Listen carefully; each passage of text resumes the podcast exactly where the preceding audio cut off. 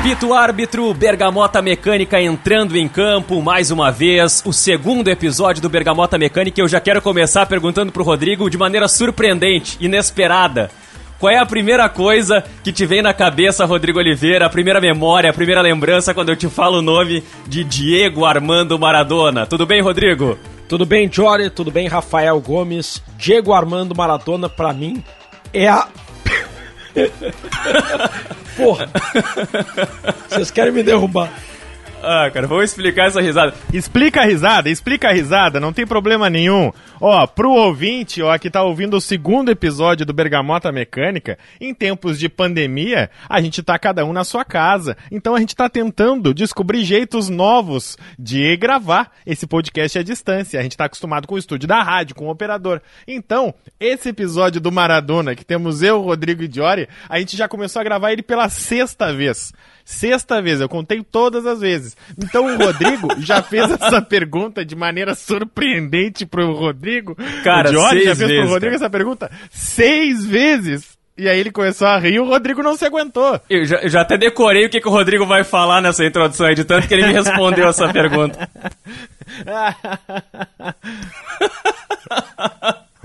Não, cara, esse início tá maravilhoso. Nós não vamos cortar. Vai, Rodrigo, diz a tua frase aí que eu já sei o que tu vai dizer. Tudo bem, Jory? Tudo bem, Rafael Gomes? Diego Armando Maradona, pra mim, é a personificação da forma como os sul-americanos encaram o futebol. É a personificação do quanto o futebol é encantador para nós sul-americanos. Porque o Maradona, ele sempre viveu o futebol com paixão. O futebol era mais do que a profissão do Maradona ou o ambiente em que o Maradona trabalhava. O Maradona, por ele ter sido tão intenso em tudo que ele fez, ele acabou canalizando a paixão de um povo e sendo muito mais que um craque, mas principalmente o símbolo de uma nação. E é por isso que é tão encantador falar de Diego Armando Maradona, Jorge. Cara, seis vezes. Não. A partir de agora estamos navegando por novos mares. Então vou fazer o seguinte agora, Rodrigo. Essa parte a gente nunca chegou até agora nessa gravação. Eu tô, é uma vitória, é uma vitória. Porque a gente, na verdade, a gente não é podcaster, a gente é aprendiz de podcaster. Então a gente vai aprendendo aqui, vai tentando melhorar a qualidade técnica, vai tentando melhorar o nosso conteúdo e vai também contando com a colaboração de quem está nos acompanhando, de quem está nos ouvindo. Mas a pergunta que eu quero te fazer agora, modificando um pouco a ideia, Rodrigo, é a seguinte. É, qual é a primeira memória que tu tem do Maradona de quando tu era um menino e o Maradona ainda não tinha encerrado a carreira? Qual é a primeira lembrança lá de garoto que te vem na cabeça, a primeira cena, o primeiro fato que te lembra? É curioso, Jory, curioso responder essa pergunta, porque a primeira imagem que eu tenho do Maradona é de um vilão. O Maradona, pra mim, quando eu era criança, ele era o do mal. O Pelé, o Romário e o Ronaldo eram do bem. O Maradona era do mal. Eu comecei a gostar de futebol por conta da Copa do Mundo de 94. Eu era muito pequeno. Eu nasci em 88, tinha 5 para fazer 6 anos. Então, eu, eu não lembro de todos os momentos, mas foi a Copa em que eu comecei a assistir aos jogos. Lembro da final Brasil-Itália e de outras partidas.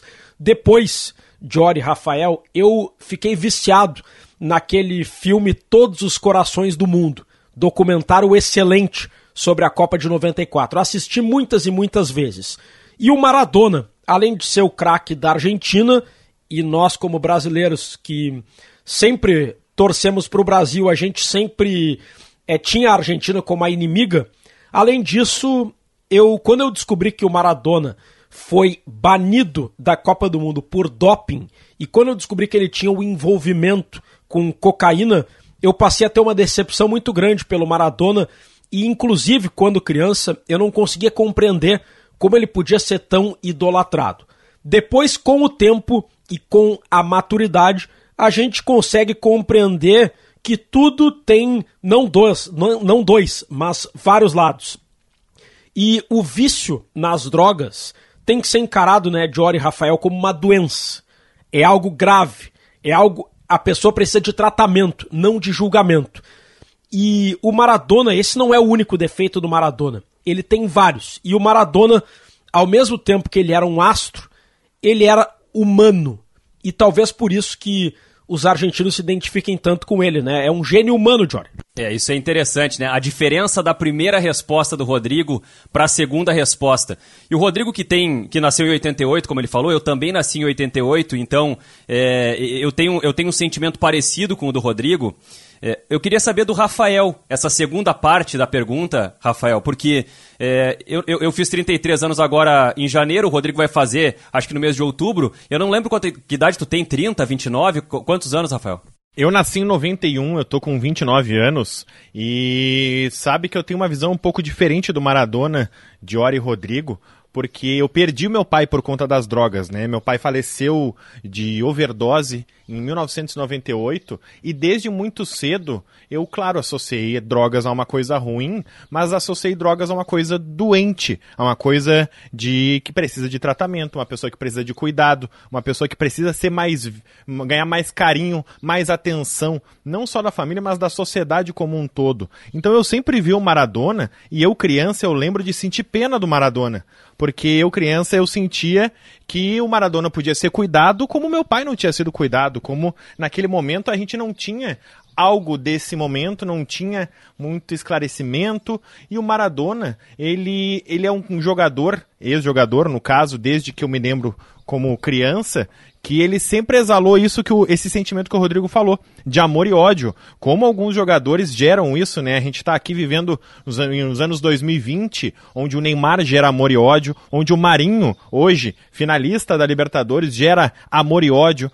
E como são poucos esses jogadores que mexem com o sentimento, mexem com o sentimento talvez mais embrionário de gostar do futebol, que é o sentimento muitas vezes infantil da gente mesmo adulto, porque a gente gosta de amar ou odiar. Então eu lembro muito disso, do, de lembrar pequeno do Maradona, criança, ver o Maradona como uma pessoa doente, ver uma pessoa que precisava de cuidado e, e que era muito difícil para mim entender como que aquele senhor, como que alguém que joga futebol, como que alguém que mexe com esporte era um atleta profissional, como que alguém podia se envolver com isso? Porque eu tinha que, digamos assim, como os argentinos dizem, Maradona era um deus. Como que um deus podia chegar a esse ponto? Então eu, eu confesso que eu tinha essa dualidade, esse sentimento dúbio sobre o Maradona, de como que ele conseguiu chegar nesse fator, como que ele conseguiu perder nesse sentido, né? Uh, a gente perde para as drogas, uma batalha diária da vida. Então, e como ele conseguiu superar isso depois e viveu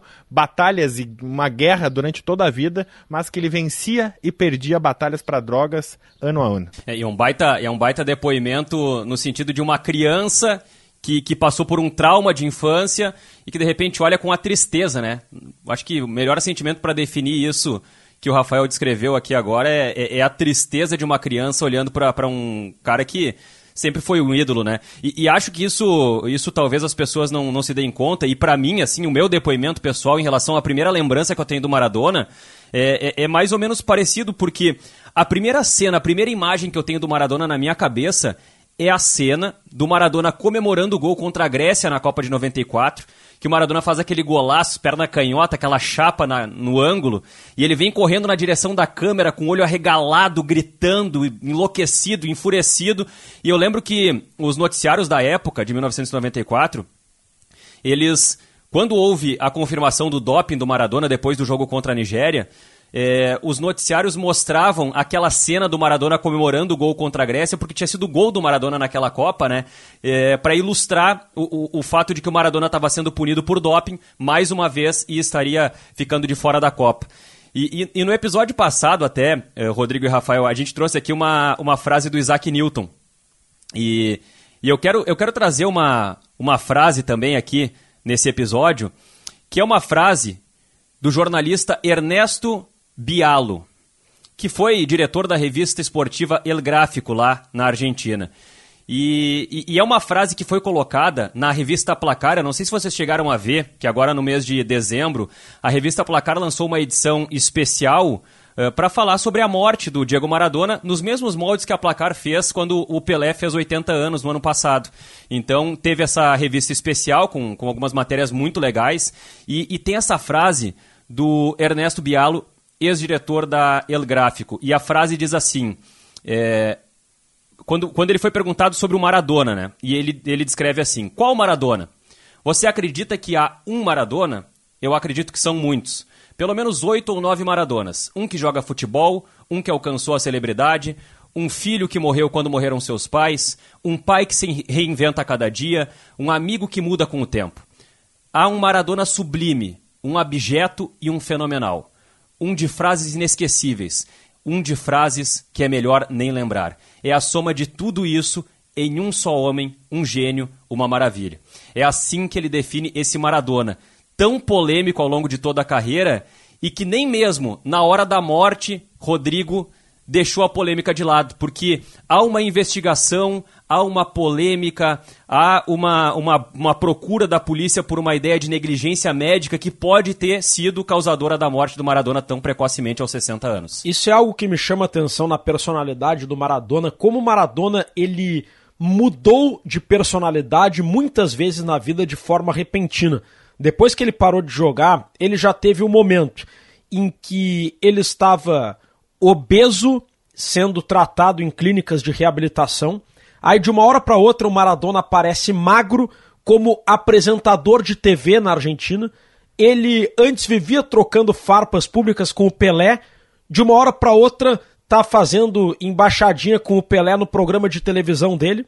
Aí depois muda e vai para Mar del Plata na conferência da Alba junto com líderes de esquerda da América do Sul, como Hugo Chávez e Fidel Castro, é, fazer oposição à ALCA, área de livre comércio das Américas, e se envolver na política que, de fato, foi uma marca dele ao longo do tempo. De uma hora para outra, ele vira técnico da Argentina. Depois, ele se envolve mais em questões políticas do futebol. Depois, ele vira técnico do Rinazia Esgrima. Parece que o Maradona ele era inconformado em estar numa zona de conforto ou com o estilo de vida. De uma hora para outra, ele mudava tudo, né, Jorge? Então, eu gostei dessa análise de que não existe um Maradona. O Maradona ia se maradoniano ao longo da vida. É, e a Placar coloca como, como manchete, é, na primeira reportagem que aparece nessa revista especial, é, lançada no final do ano passado, o mais humano dos deuses, que é a definição do Eduardo Galeano, e que se aproxima bastante daquilo que o Paulo Roberto Falcão, quando foi entrevistado pela Rádio Gaúcha no ano passado, e, foi, e falou isso também para a Globo, é que o Maradona dentro de campo foi um deus e fora foi humano. De alguma forma, resume bem o que foi esse, esse contraditório ao longo de toda a trajetória, toda a carreira do Maradona, e que acabou explodindo, de certa forma, lá no começo dos anos 90, em 91, é, 17 de março de 91 é quando o Maradona tem o primeiro caso de doping confirmado, que é o caso por cocaína. E, e, muita, e claro, olhando para trás, né, Rafael, a gente, a gente tenta ter uma ideia da dimensão, mas com, com o distanciamento histórico do que aconteceu com o Maradona, e por aquilo que a gente falou no começo desse episódio, de que a gente, pela nossa idade, a gente tem uma lembrança muito remota do Maradona. Em 91 a gente não sabia o que estava acontecendo. A gente, é, o Rafael estava nascendo e eu e o Rodrigo a gente estava engatinhando ainda, estava dando os primeiros passos. Então a gente não viveu aquilo é, que o Maradona passou lá no começo dos anos 90. É, seria mais ou menos como se o, o, Cristiano Ronaldo, o Messi, ou sei lá, o Neymar nesse momento tivesse um caso de doping por cocaína.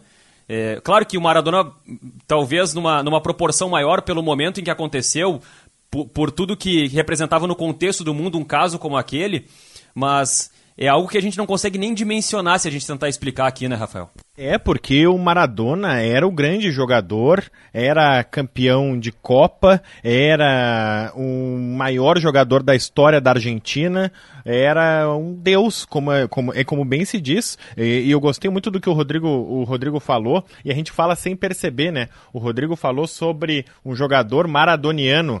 O Maradona virou adjetivo uma, a gente sabe o que é uma coisa maradoniana. É algo muito grande, é algo um pouco louco, é algo que, su, que supera barreiras, é algo que a gente não consegue explicar, mas é algo bom. Algo maradoniano é sempre algo bom. Quando a gente vai dizer uh, que um jogador é maradoniano, a gente consegue entender aquilo. Ele, ele, ele é maluco, mas ele é bom, ele é craque, ele é Deus. E, e como é impressionante isso. Eu vi, eu vi o Juca Kfouri falar isso uh, sobre como a gente não percebe, uh, e, ele, e ele até explica que na língua, na língua portuguesa, na língua latina, digamos assim, seja espanhol, português, o Maradona superou o Pelé, porque o Pelé não virou adjetivo. O Maradona virou adjetivo e, e ele está no vocabulário.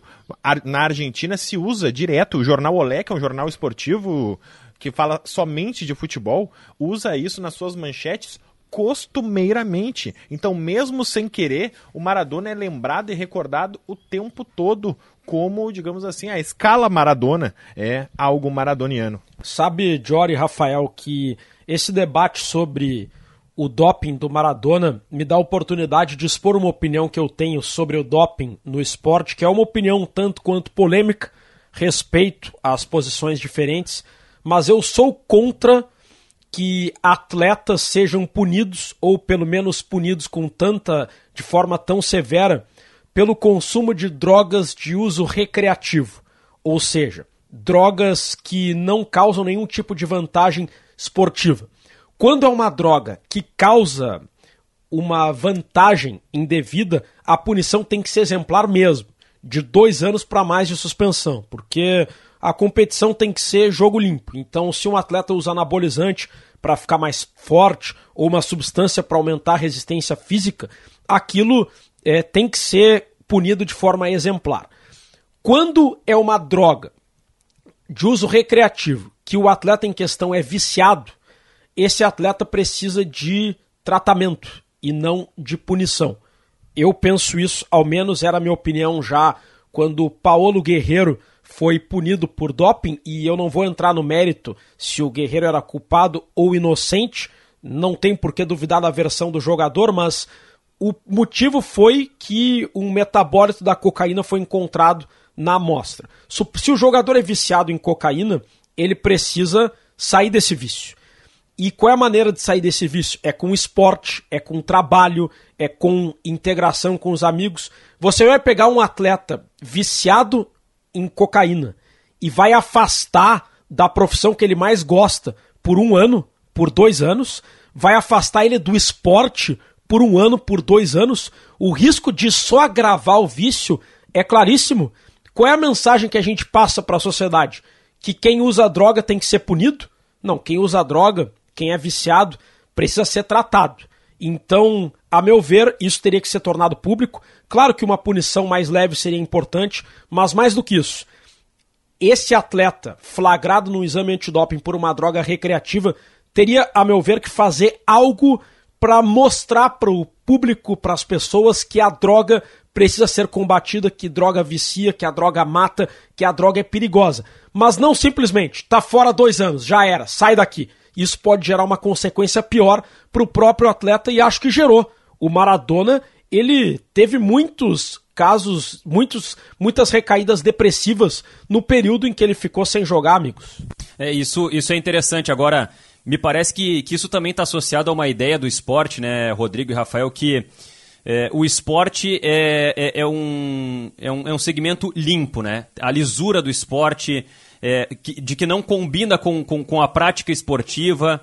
É, que, que um cara que, que pratica esporte e que inspira pessoas, que por, por vezes inspira crianças, é, por vezes serve de, de exemplo e de espelho para a sociedade pela prática esportiva, por ser um cara vitorioso, vencedor, e daí um, daí um pouco a imagem desse cara esteja associada à droga, como algo que de repente é, é parte dessa, entre aspas, glória que ele atinge com o esporte.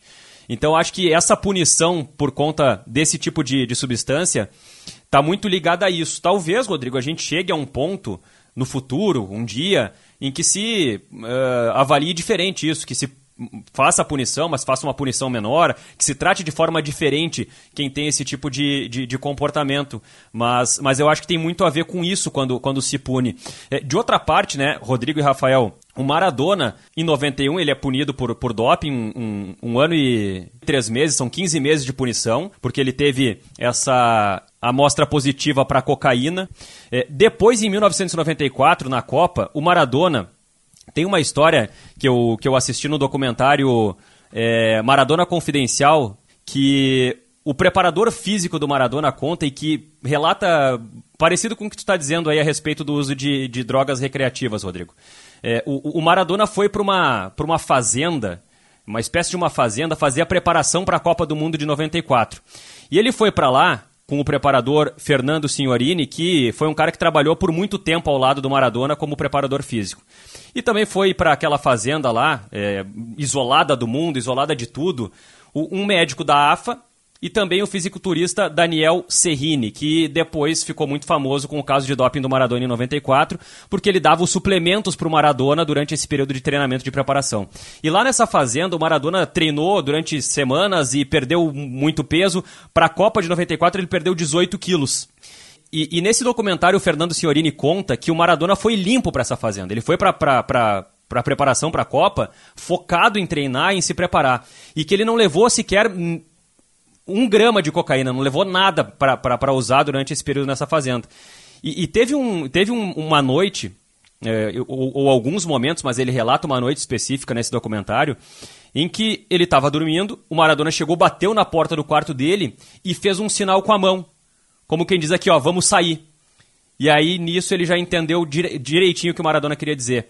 Ele botou a roupa, saiu com o Maradona e o Maradona queria correr porque ele estava tendo uma crise de abstinência naquele momento e ele precisava correr. E eles correram para um lado, correram para o outro, correram, correram, correram, e o Maradona disse: Pronto, consegui. Agora estou mais calmo, estou mais tranquilo. Então o Maradona, desesperado ali naquele momento, na preparação para a Copa, com a crise de abstinência, mas saindo para correr para colocar para fora aquela angústia, aquela ansiedade que já assombrava a vida dele. Uma outra questão que me chama atenção lendo sobre o Maradona, óbvio que o Maradona foi um vencedor no futebol, que o Maradona foi ídolo, jogou por grandes clubes e ganhou grandes títulos. Mas o Maradona ganhou pouco para a genialidade que ele teve. O Maradona de grandes títulos ganhou uma Copa do Mundo, dois campeonatos italianos, não teve uma Liga dos Campeões, não teve é, mais de uma Copa do Mundo, porque com o tamanho que ele teve, com a qualidade que ele teve, ele poderia ganhar outros títulos. E Rodrigo, Corrija-me se estiver errado, mas pelo menos nas eleições oficiais, o Maradona foi eleito o melhor do mundo? Não, mas naquela. Na, no auge dele. Ainda não existia a eleição da FIFA. Exato. Exato. Mas. É de 96. Mas independentemente disso, Rafael, é, o Maradona, ele. Para a genialidade que ele teve, ele ganhou poucos títulos. E isso em nenhum momento diminui a genialidade do Maradona ou a repercussão do tamanho do Maradona para os argentinos. Por exemplo, quando um atleta, é, o, o, Messi, por exemplo, a todo momento é cobrado: cadê a Copa do Mundo do Messi? Cadê a Copa do Mundo do Messi? O Cristiano Ronaldo, da mesma forma. E a geração atual da Argentina é muito cobrada pela falta de títulos. O Maradona ele deu tanta alegria para o povo argentino, uma alegria que talvez seja maior do que títulos, inclusive, que isso não é muito questionado. É, agora tem um detalhe também, né, Rodrigo? É, é, o Maradona conquistou títulos expressivos, né? Por exemplo, com o Napoli, ele conquistou os dois títulos da história do Napoli. Os escudetos. Não é à toa que a camisa 10 é aposentada no Napoli e, e eu inclusive estava fazendo essa pesquisa porque a gente sempre fala, né, ah, camisetas aposentadas, mas não são tantas camisetas aposentadas assim no mundo inteiro. Então, o Napoli aposentou a camisa 10, que talvez seja a camiseta mais, o número mais importante de todos os times no, no mundo, né? Por exemplo, só no futebol brasileiro, a gente tem o Marcos aposentou a 12 do Palmeiras, o Rogério Senna aposentou a 1 do São Paulo, o Sérgio Alves a 11 do Ceará, o Kleber Santana, homenagem póstuma a 88 do Havaí, e o Romário a 11 do América do Rio de Janeiro. São só essas. E aí, claro, a gente tem várias camisas aposentadas, inclusive eu já vou sugerir isso como tema para um dos nossos podcasts. Eu quero falar sobre jogadores que aposentaram suas camisetas. E o Maradona foi um cara que aposentou a a camisa 10 do Napoli. Baita tema. Gostei do tema também. Agora eu acho dois títulos pouco. Se a gente analisar que o maior gênio da história do futebol argentino, um dos maiores gênios da história do futebol mundial, ganhou dois campeonatos nacionais na carreira inteira na Europa, o Messi ganhou dez campeonatos nacionais. O Messi ganhou quatro Liga dos Campeões. E, e eu não estou criticando o Maradona, talvez esse seja até um elogio ao Maradona, ele não precisou de títulos para entrar para a história, ou melhor, precisou de poucos títulos para entrar para a história, porque a paixão e a alegria que ele proporcionou para o povo argentino talvez tenham um peso maior do que o peso dos títulos. Óbvio que ganhar dois Até para completar, Rodrigo, o, o, Maradona também ganhou a Copa da UEFA, que, que é a uh, Liga Europa hoje no, no Napoli, né? Que é a segunda divisão da Liga dos Campeões. É, exatamente. Então, ele não chegou a, olha que a, o a ganhar a Liga dos Campeões da Copa com o Napoli, da UEFA vai ligar pro Bergamota Americânica dizendo que a gente chamou a Liga Europa de segunda divisão da Liga dos Campeões. E aí a gente vai Tá, e mas... aí a gente vai falar pro sindicato mas da Copa da UEFA. Uh... Os melhores vão pra Liga dos Campeões. Os que vêm depois, os melhores vão pra então, Copa da UEFA. Então a Copa Sul-Americana é a segunda divisão Podemos da seguir. Libertadores. Não, o, o, o, Rafael, isso não é uma crítica Eu sei, eu só quis polemizar. É um fato, não, é um fato. Isso não é uma crítica à Copa Sul-Americana, assim como a Copa do Brasil não perdeu importância naquele período em que não podia jogar Libertadores não, e Copa do sei, Brasil Rodrigo, ao mesmo tempo. Mas é óbvio brincar, que ganhar Libertadores está num patamar acima. Que o Maradona ele, ele transformou muitas coisas, né? Para mim, é, é uma coisa muito simples, mas eu quis muito pesquisar isso, porque o Bergamota Mecânica é isso, né? A gente não é especialista em nada. A gente escolhe um assunto, fica durante uma semana inteira lendo, vendo o vídeo. Aliás, recomendo muito a série que tem no Netflix, do Maradona no México. Ah, não vi é ainda. sensacional. O Maradona vai, vai, treinar o Dourados de Sinaloa, que joga na segunda divisão do México. E, cara, Sinaloa tem toda a ironia do Maradona em trabalhar numa cidade que tem um dos maiores traficantes do mundo, que é o Chapo Guzmán. E aí todo mundo, obviamente, a brincadeira quando o Maradona tá vindo é: ah, ele tá vindo por causa das drogas, ele tá vindo por causa do Guzmán, ele vai se aliar aos narcotraficantes. E é óbvio que se, se junta isso. O próprio Maradona quanto jogador ainda, falavam-se que ele tinha ligação com a máfia napolitana lá, a máfia de Camorra na Itália, e isso até se confirmou depois de um tempo. O Maradona não gostava de falar sobre esse assunto, enfim. E aí, óbvio, isso não se confirmou no México. E aí o Maradona chega e o jeito que ele treina o Dourados de Sinaloa é maravilhoso. É exatamente tudo isso que a gente falou. É engraçado, é divertido, por vezes é displicente, é surpreendente, é revolucionário.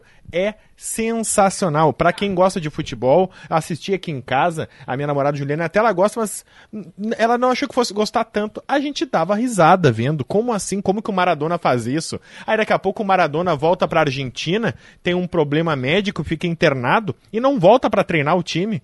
E aí ninguém sabe se ele vai voltar um dia para treinar o time, o Dourados de Sinaloa. É impressionante. Assistam, primeira dica. E a segunda é a igreja do Maradona. Deixa eu, antes, da segu, antes da segunda Vai, dica, John. Rafael, deixa eu só dizer uma coisa aqui para não perder o gancho do, do México. Porque eu tive. Eu, eu fui pro México em 2016 e, e fui assistir a um jogo no Estádio Azteca, lá, um jogo do Chivas contra o América do México. E daí eu aproveitei para dar uma dar uma circulada lá no estádio. E tem uma placa no Estádio Azteca, porque o Estádio Azteca foi a final da Copa de 86 e também o jogo da Inglaterra contra a Argentina, que é quando o Maradona faz o gol mais incrível da história das Copas e que faz o gol do La Mano de Dios. E tem uma placa lá é, que diz assim: O Estádio Azteca rende homenagem a Maradona pelo seu extraordinário gol anotado na partida contra a Inglaterra, com o qual fizeram com que os argentinos passassem a semifinal daquela Copa em junho de 86. Só que a placa não explica qual dos dois gols é o ah, extraordinário. Ela Aliás, simplesmente fala o gol a extraordinário. FIFA elegeu esse como gol do século, né? Isso, isso aí. O gol do e século. Aí, sério, por favor, Mas senhores, igre... assistam ah. este seriado. Olha, e, e eu, eu sou um crítico, porque eu acho que o futebol, ele tem poucas películas, principalmente ficção. O futebol é muito difícil fazer um filme de ficção bom de futebol. Eu, aliás, porque geralmente o jogo estraga, é, né? Eu lembro, eu lembro, olha, o jogo é tosco, de cabeça né? eu lembro só do Maldito Futebol Clube, o único filme legal de ficção que eu vi sobre futebol. Óbvio, essa série é documental, né? Assim como tantas outras que a gente vai recomendar aqui no Bergamota Mecânica, e é maravilhosa. E, cara, a igreja maradoniana, eu sempre ouvi falar disso, eu sempre achei que fosse brincadeira, que fosse besteira, e aí eu fui pesquisar a igreja maradoniana. Cara, tem 40 mil pessoas, digamos assim, uh, fiéis a Maradona. Comemoram Devotos. o Natal no dia do aniversário do Maradona. Eles não comemoram o Natal no dia 25 de dezembro. Eles comemoram no dia 30 de outubro. Porque, afinal, Deus nasceu no dia 30 de outubro, para eles, né? Não nasceu no dia 25 Cara, de dezembro. Que loucura, e, claro, velho. Tem Páscoa nessa religião? Tem, era isso que eu ia dizer. A ceia é no dia 29, igual ao Natal, à meia-noite. A Páscoa é no dia 22 de junho. O que, que aconteceu no dia 22 de junho, senhores? 22 de junho é o título. É, não, é exatamente esse- esses dois gols que a gente acabou de lembrar. Ah, o gol de mão gols. e o gol do século, 22 de junho de 1986, porque eles têm como a ressurreição do Maradona. Então, é celebrada a Páscoa no dia Isso é 22 genial. de junho. E sabe qual é a Bíblia? Qual? A Bíblia é o livro Eu Soy Diego de la Rente, do Daniel Arcucci. A biografia do Diego Armando Maradona é a Bíblia para quem é maradoniano. Isso é genial. Surgiu inclusive um boato uma época dizendo que o Messi era devoto da igreja maradoniana, mas esse boato nunca se confirmou. Basicamente, o Messi comprou um dia a camiseta da igreja maradoniana e inclusive presenteou em 2006 todos os seus colegas de Barcelona, os mais próximos ali, Eto'o, Ronaldinho Gaúcho, que aliás era amigo íntimo do Maradona, uh, Gil Lee, eu, eu li mais nomes na lista, mas é impressionante. Aí, claro, isso nunca se, nunca se confirmou, de que o Maradona era um fiel da igreja, que o Messi era um fiel da igreja maradoniana. Mas eu fui pesquisar e é maravilhoso, sério. Cara, é, é inexplicável, coisas que só o Maradona proporciona. Quantos devotos teria a igreja do Pelé aqui no Brasil? Nem os filhos do Pelé seriam devotos. Cara, isso é inacreditável. Sabe que isso é interessante da gente dizer, Rodrigo, porque assim, ó, é- é, a, a morte do Maradona, ela apenas confirmou essa, essa ideia do quanto o Maradona é Deus na Argentina. A comoção pela morte do Maradona. E, e até eu vou te dar um dado, Rodrigo, para contrapor essa tua pergunta, que é o seguinte. E aí depois eu deixo tu, tu continuar, tu prosseguir aí. É, segundo o IBGE, na década de 70, foram registrados 5.381 Diegos no Brasil. Década de 70. O Maradona ainda não existia pro futebol. 5.381 Diegos. Na década de 80, sabe quantos Diegos foram registrados no Brasil, Rodrigo? Quantos? Nem ideia. 158.533. E na década seguinte, Se você é Diego por causa do Maradona, mande uma mensagem pro e Bergamota na década de Mecânica. 90 foram 178.701. Ou seja, sai de 5 mil na década de 70 para mais de 300 mil sobrando, somando 80 e 90, cara. Eu- No Brasil, no Brasil. Eu quero saber também quem é que é Edson por causa do Pelé. E aí eu entro na minha provocação, Jory. É algo que, Jory e Rafael, eu sempre tive ciúme dos argentinos. Embora eu sempre, como bom brasileiro, sempre tenha achado o Pelé maior que o Maradona, eu sempre tive ciúme da idolatria que os argentinos sempre tiveram pelo Maradona. E eu noto, viu, Jory e Rafael, que nós brasileiros, nós não temos a admiração que deveríamos ter pelo Pelé. Nós temos muito mais uma ciência de que ele jogou muito do que uma admiração pelo futebol que ele teve. Ah, mas os filhos, ah, mas a família, ah, mas o Edinho, não sei o que. Bom, é questão da vida pessoal. Eu acho que pela questão, pela vida dele no campo, o Maradona também é cheio de defeitos fora do campo. O Pelé merecia ser melhor idolatrado. E não é, nem por mim, tá? Eu tô fazendo uma autocrítica. E Jory e Rafael, em 2004, eu fui numa excursão com amigos para Bariloche e quando a gente chegou num ônibus em Buenos Aires, Que loucurada que deve ter sido essa excursão, hein? ah, Deus, que hein? que é isso? Meu Deus do céu. Nossa senhora, bons tempos. Quantas bons redes, tempos. hein? Essa os bastidores dessa viagem não são assunto desse podcast, quero deixar bem claro. Vamos fazer um, vamos fazer um podcast, o Barilote Mecânico. É, vamos fazer. o que aconteceu em Bariloche ficou lá. Mas em Buenos Aires, um dos meus colegas de, de ônibus pegou um caderno e escreveu numa folha de caderno, bem forte, Pelé. E colou no vidro para provocar os argentinos. E os argentinos viu escrito Pelé e começavam a, a discutir com a gente. Teve um que pegou uma foto do Pelé e começou a queimar, botou fogo na nossa frente. E aí pegou uma do Maradona e começou a vibrar para nos provocar. E aí quando chegava nos passeios em Bariloche, esqui, entre outros passeios, a gente começava a cantar Pelé, Pelé, Pelé, Pelé. E eu fiquei pensando, né? E aí os, e os argentinos respondiam com Maradona, Maradona, Maradona.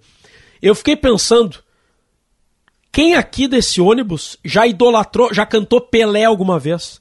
Nunca ninguém ali teve esse carinho pelo Pelé. Era só para provocar os argentinos, enquanto os argentinos devolviam. Paulo Santana, histórico jornalista da Rádio Gaúcha, quando Ronaldinho Gaúcho tem uma atuação de gala num Grenal, ele grita: Pelé, Pelé, Pelé. É a única pessoa que eu lembro de memória imediata, por livre e espontânea vontade, exaltar Pelé. E naquele momento ele estava exaltando Ronaldinho Gaúcho. Ah, mas com certeza o, o, Pelé já foi, já foi muito exaltado e já foi, teve seu nome muito cantado, mas. Não, claro que foi. Não, mas, mas claro, mas Diori, o Rodrigo, Rodrigo tá a gente não está menosprezando nem comparando. Claro. A gente está falando três jornalistas esportivos que gostam de futebol e que convivem com isso há 30 anos. Nós não vemos, e, e eu digo mais, mesmo que haja uma idolatria por Ronaldo, por Ronaldinho Gaúcho, por Romário, por Neymar, ninguém é tão ídolo no Brasil quanto Maradona é na Argentina. Não existe nada perto do que o Maradona é para os argentinos nada. no Brasil. Não existe isso. Não existe. Se perguntar para os gremistas e para os colorados, para o gremista, de quem tu gosta mais, do Renato ou do Pelé? Se perguntar para um colorado, de quem tu gosta mais, do Fernandão ou do D'Alessandro ou do Pelé? O Pelé vai ter zero respostas. Zero. Na Argentina, o Maradona vai ter 100%. Na Argentina, os torcedores do River e do Boca choraram abraçados na morte do Maradona. E o Maradona tinha toda a identificação com o Boca, toda, toda, toda a proximidade, todo o carinho, toda a idolatria dos torcedores do Boca, mas o Maradona passava desse limite, né? O Maradona era algo que. Bom, eu, eu, eu duvido que nessa igreja maradoniana com 40 mil devotos tenha só devo, uh, devoto torcedor do Boca, não, tem torcedor do River. Então, já que a gente citou a, digamos assim, a rivalidade Boca e River, eu perguntei para o nosso colega que trabalha conosco na redação de Gaúcha ZH, ah, Cristiano tu também Munari, foi atrás dele, é? Uma história... Ah, também fui, fiquei sabendo ah, que também sabendo, foi. É. Mas eu, eu espero mas eu, que, eu espero que tu não fure a minha história, porque eu conversei com o Munari e conversei com o Lúcio Silveira também, tá? Que é especialista em futebol também, argentino. Porque eu também, eu também Porque sabe de uma coisa, ele, né, Rafael? Aí... Quando o cara, o cara é jornalista, tá? O cara aprende na faculdade que o cara não precisa saber todas as coisas, ou sobre todas as coisas. Mas o cara precisa saber para quem ligar quando o cara precisa buscar não, as coisas. Uma vez me disseram que o melhor jornalista não é quem tem todas as respostas, mas é quem sabe quem tem todas as ou respostas. sabe para quem fazer as perguntas. E aí eu fui no Lúcio Silveira Exatamente. e no, no Cristiano Munari também. Um abraço para eles. Exatamente. Então, ele tem uma história que eu achei muito legal, que exalta muito essa a identificação dele com o Boca e a rivalidade. Ele tinha 19 anos, era o melhor jogador do campeonato argentino, melhor jogador do Argentino Júnior, que aliás tem como nome de estádio Diego Armando Maradona, e o Napoli, após a, o falecimento do Maradona, também vai colocar Diego Armando Maradona. Mais um parêntese sobre o Napoli. O Biratan Leal, nosso colega jornalista do Trivela, também falou num podcast o seguinte: que ele ficou impressionado quando ele foi a Napoli. Toda, todas as casas que ele passava, ele olhava pela janela e ele via uma imagem de Jesus Cristo e uma foto de Maradona. Ele entrava num restaurante, tinha um altar e a foto do Maradona. Ou então, muitas vezes, isso misturado, um altar para Diego Armando Maradona, e ele disse que ele nunca tinha visto isso em lugar nenhum. E aí, 19 anos, Maradona no Argentinos Júniors, e aí o River Plate faz uma proposta para o Maradona. E o, o, Maradona, toda a família dele, era identificado com Boca. Ele, por mais que tenha jogado no Argentinos Júnior, disse que sempre foi torcedor do Boca. E ele não queria ir para o River. E aí o que, que ele faz? Ele dá uma entrevista e diz: Não vou para o River porque o Boca já me fez uma proposta. Só que o Boca não tinha feito proposta. E aí se surge. E o River, naquele momento, era o todo-poderoso, final dos anos 80. Tinha dinheiro, o Boca era um time quebrado naquele momento, não era um time vencedor. E o Boca não tinha dinheiro para igualar a proposta do River e nem para fazer uma proposta naquele momento.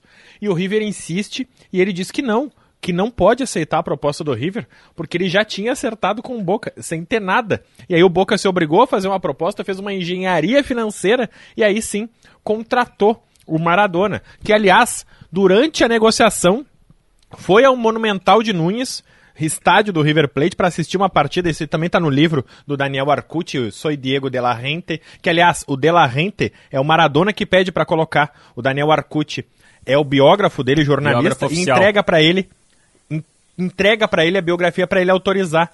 E aí ele não lê nada. Ele pega, olha a capa e tá escrito Soy Diego. E aí, ele, eu sou Diego. E ele só coloca embaixo, de la gente, e devolve pro Daniel e diz, publica. E aí, o Maradona, no meio da negociação, Ele vai no estádio monumental de Núñez e aí ele é destratado. E aí, óbvio, né? Ele dá entrevista dizendo que queria ir pro Boca. E aí lá ele é destratado, ele é sua então namorada, esposa. E aí lá, aos gritos, ele, ele tem, tem essa história na biografia dele, ele diz: Pois fique sabendo então que nesse estádio, nesse time, eu nunca vestirei a camiseta. E aí ele acerta com o Boca e vira o maior ídolo da história do Boca Juniors. Me chama a atenção, Rafael e Jory, o fato de o Maradona ter sido ao longo da vida um militante de esquerda, apoiador de Fidel Castro em Cuba, de Hugo Chávez na Venezuela, de Lula e Dilma no Brasil, do, da família Kirchner na Argentina, e em nenhum momento isso ter causado alguma rejeição significativa dos argentinos de direita em relação ao Maradona. A política é algo tão delicado e cada vez mais delicado, cada vez mais a gente vê o desrespeito à opinião contrária, infelizmente, mas o Maradona está acima disso. O, o, os argentinos, mesmo os argentinos mais ligados à direita, pelo menos é, em tudo que a gente já viu, né, Jory e Rafael, a gente não viu os argentinos de direita desrespeitando o Maradona por conta disso. Sempre houve um respeito aos, às posições políticas do Maradona, o seu apreço por Che Guevara, Fidel Castro e pelos governos de esquerda na América do Sul. É, e nos livros do Maradona aparece bastante esse lado político do Maradona, esse envolvimento que ele tem com a política, né? É, a... Seja a política real ou a política esportiva, né? Isso. né? Maradona era um dos maiores jogadores da história e batia de frente na Brigava FIFA. direto batia com a de FIFA, frente né? com o brasileiro João Tanto Avelange. que existem teorias da conspiração sobre a Copa de 94, quando o Maradona teve o caso de doping, e até foi confirmado naquela época lá que, que a substância utilizada pelo Maradona foi a efedrina, que até quando eu citei ali, né, o, o, o fisiculturista que foi para aquela fazenda junto com o Maradona, eh, dando suplementos para o Maradona, depois se se imaginou que esse medicamento tinha sido uh, encontrado em alguns dos suplementos que o Maradona tomava lá e que poderia ter sido utilizado no emagrecimento, que o Maradona perdeu 18 quilos para a Copa de 94. Mas, o Rafael e Rodrigo, eu conversei com o Munari e com o Lúcio. O Munari me falou que ele não gosta da Argentina, porque o Munari é daqueles argentinos, uh, daqueles uh, jornalistas gaúchos que gosta mais de argentino do que brasileiro. E ele, ele me disse assim: Eu não gosto do Maradona porque eu gosto do futebol argentino. Eu gosto do futebol argentino porque eu gosto do Maradona.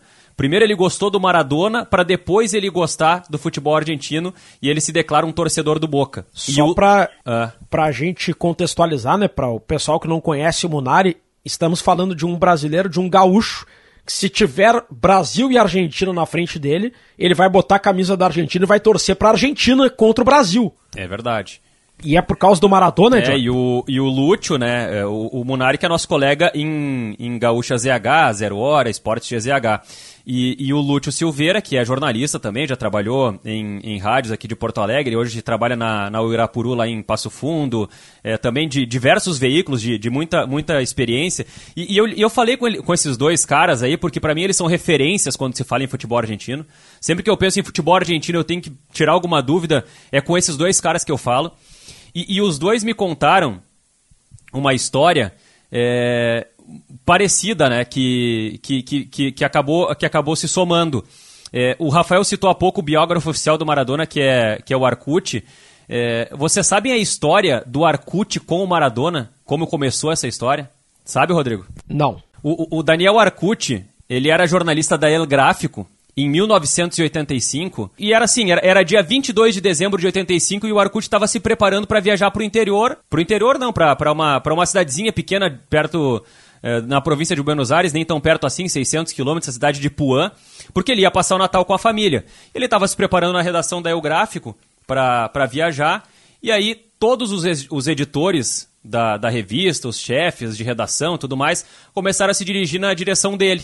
Então tu imagina só, né? Pô, os chefes começam a vir na tua direção em 22 de dezembro, cara, tu vai sentar, vai sentar na graxa, não tem? Já era, né? Ou tu vai ser demitido Fudeu. ou vai ter. Já era. É. Já era.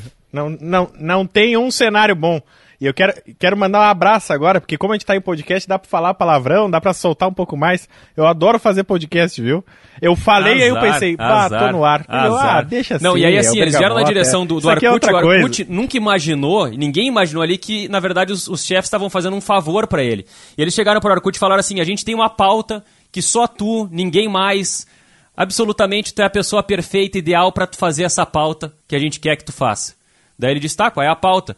Cara, a gente quer que tu passe o Natal com o Maradona. Ele tá chegando no país e tu vai passar o Natal na casa do Maradona, dizendo o que, que ele come, o que, que ele faz, o que, que ele ganha de presente, o que, que ele dá de presente, como é que ele vive a noite do Natal. E tem que ser a noite do Natal, não pode ser, não pode ser nenhum outro dia, tem que ser 24 de dezembro com o Maradona. Cara, aí tu imagina o Maradona vindo de Nápoles, 1985, é, e, e, e o Arcute tendo que convencer o Maradona a passar o Natal na casa do Maradona. Aí o Arcute vai para o aeroporto de Ezeiza no dia 24 de dezembro, porque o Maradona ia chegar no, no, no aeroporto nesse dia. Nove da manhã apareceu o Maradona no aeroporto com suéter vermelho, calça jeans, cara de sono. Pô, passou a noite viajando e o Arcute espera todos aqueles jornalistas saírem da volta do Maradona e chega pro Maradona e diz: Pô, Diego, eu tenho que te pedir uma coisa, uma matéria. Dele, não, vamos lá, vamos, vamos fazer a matéria. Não, não, eu quero passar o Natal contigo. Daí o, daí o Maradona, não, pera um pouquinho, tá, tá louco? Tá, tá, tá ficando maluco? Passar o, no Natal comigo, com a minha família? O que que tu tá pensando? Ele, não, Diego, por favor, eu te peço, pelo amor de Deus, eu preciso dessa matéria, essa matéria é importante para mim, sei lá, ser demitido se eu não, se eu não fizer essa matéria. E aí o Maradona diz assim, tá, então faz o seguinte, é, pega o meu telefone e me liga. Me, me, telefona porque a gente conversa depois. E aí o Diego Maradona entrou no carro e, e beleza, foi lá, né? Aí o Maradona passou, passou foi para casa e tal, né? E, e o Arcute começou a ligar pro Maradona ligar, ligar, ligar, ligar, ligar pro Maradona 500 vezes. Ah, foi dar banho no peixe. Ah, o Maradona foi passear com o sobrinho. O Maradona tá dormindo. O Maradona tá fazendo. Cara, os caras aplicaram 500 foi desculpas no, no, no Arcute, assim, enquanto ele ligava para falar com o Maradona. Foi um negócio espetacular. E aí, lá ah, pelas tantas, assim. No, no, final da noite, 24 de dezembro, a esposa do Maradona, a Cláudia, atende o telefone. E aí o Arcute disse assim, cara, essa era a minha última cartada. Era um golpe baixo, mas era a minha última cartada.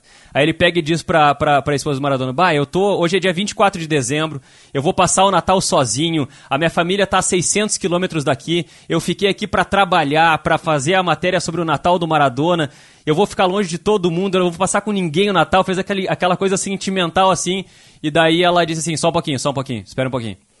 Aí deu uns dois minutos, e aí atende o telefone o Maradona. E aí o, Maradona disse: O que, que é, boludo? Como é que é? O que, que tu quer? Não, eu quero fazer a matéria, papapá, explicou. Não, pera um pouquinho, tá querendo me aplicar, né? Tá querendo me atochar com essa conversinha aí de que vai passar o Natal sozinho, tu é maluco de passar o Natal sozinho? E o Arcute tinha que fazer a matéria no dia 24 de dezembro. Só que daí o Maradona disse assim: não, dia 24 eu não vou te dar bola, não vou te dar matéria, não vou te dar nada, não vou fazer nada, não tento, não vai entrar na minha casa dia 24. Mas faz o seguinte: amanhã às 11 da manhã, tu vem na minha casa, que daí tu vai ter a matéria da tua vida. Tu vai ter a melhor matéria que tu já fez na tua história. Tu nunca vai ter feito nada parecido com essa matéria. E aí o Arcute respeitou o pedido do Maradona, não foi para lá no dia 24 e no dia 25 às 11 da manhã chegou na casa do Maradona. Bom, e aí ele passou até às 11 da noite na casa do Maradona, comeu churrasco feito pelo Maradona, conversou com o Maradona, levou fotógrafo junto, fotografou tudo dentro da casa do Maradona, passou 12 horas com o Maradona. E aí fez a matéria. E, e o curioso e aí que entra a relação do Maradona com o Arcute, que depois viraram amigos pessoais e, e se aproximaram muito, e o Arcute virou o biógrafo oficial do Maradona. É, que na revista o Arcute foi cobrado pelos editores, ele conta isso é, no livro Conhecer al Diego. Eu peguei esse trecho até dessa, dessa conversa que ele conta detalhadamente no livro. É, ele conta que na revista os caras ficaram brabos com ele porque ele não fez a matéria no dia 24 porque ele foi no dia 25. Ah, não, mas aí vai. Aí, aí não, é inacreditável, ah, não, cara. Não, não, Meu, meus editores que estão escutando esse podcast agora. Não, não, não, não. Vamos é respeitar. O cara conseguiu passar o 25 de dezembro com o Maradona. Essa pauta cai no nosso colo não, hoje, tá cara, tá todo é mundo demitido. Não tem é nenhuma chance dessa não, pauta mas aí passar. olha só, aí ele disse assim: ah, na, na, na revista ficaram. Uh, não gostaram porque não foi dia 24, mas eu fiquei satisfeito porque ali, e, e, aí ele diz assim: ali eu respeitei a intimidade do Maradona sem invadir e respeitava o tempo dele sem prejudicar o meu. E foi isso dele ter respeitado o Maradona, dele não ter ido pra frente da casa do Maradona no dia 24, dele não ter insistido, dele não ter invadido a privacidade do Maradona no dia 24, que fez com que o Maradona respeitasse ele e com que as portas da casa do Maradona estivessem sempre abertas para ele. Então essa é a história que, que explica a proximidade do Arcute com o Maradona e que foi uma história que foi contada pelo Munari e pelo Lute para mim, que eu compartilho com vocês aqui depois de ter pesquisado um pouco mais detalhadamente e recomendo aqui para nossa audiência para procurar esse livro, né? Conocer al Diego, do Daniel Arcute, que ele conta essa história detalhada e muitas outras histórias que ele viveu junto com o Maradona. Gurizado, o negócio é o seguinte, já estamos no tempo de acréscimo aqui do Bergamota Mecânica.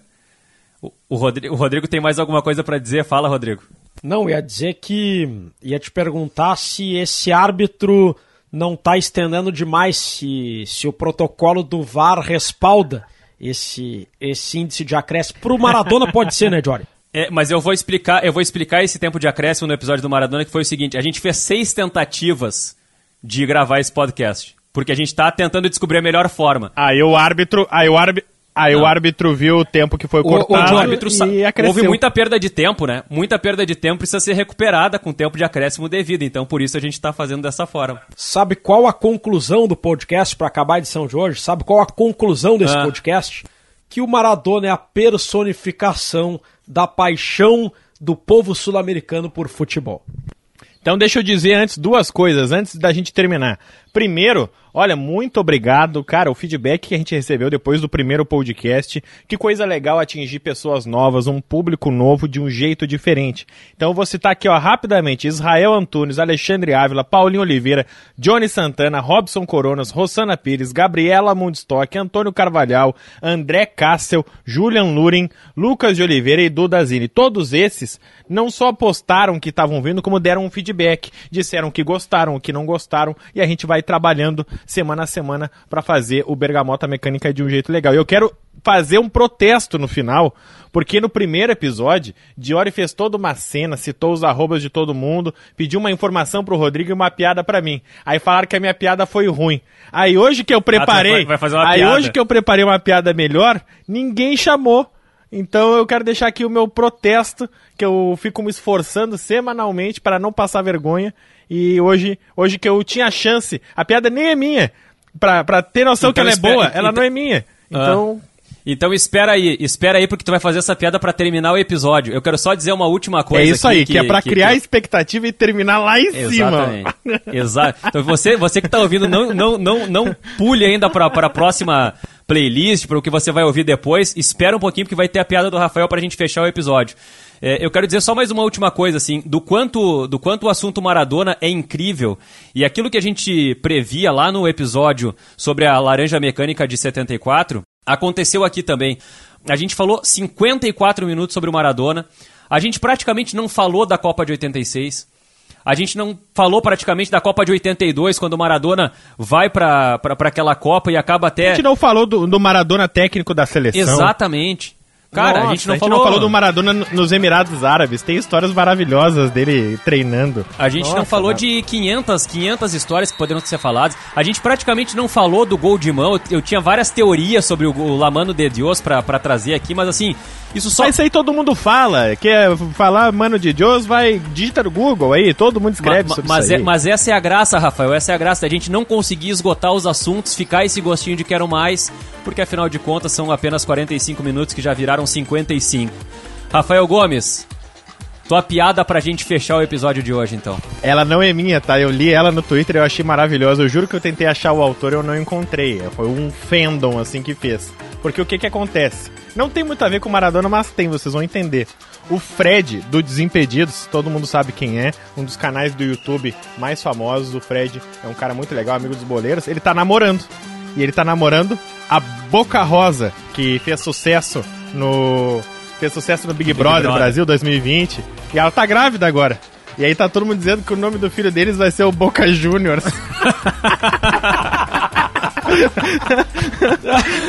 Ai, Tchau pra vocês. Cara. Tchau. Valeu, Rafael. Tchau. Um abraço, Rodrigo. Abraço. Valeu, muito obrigado pela audiência. Até a próxima.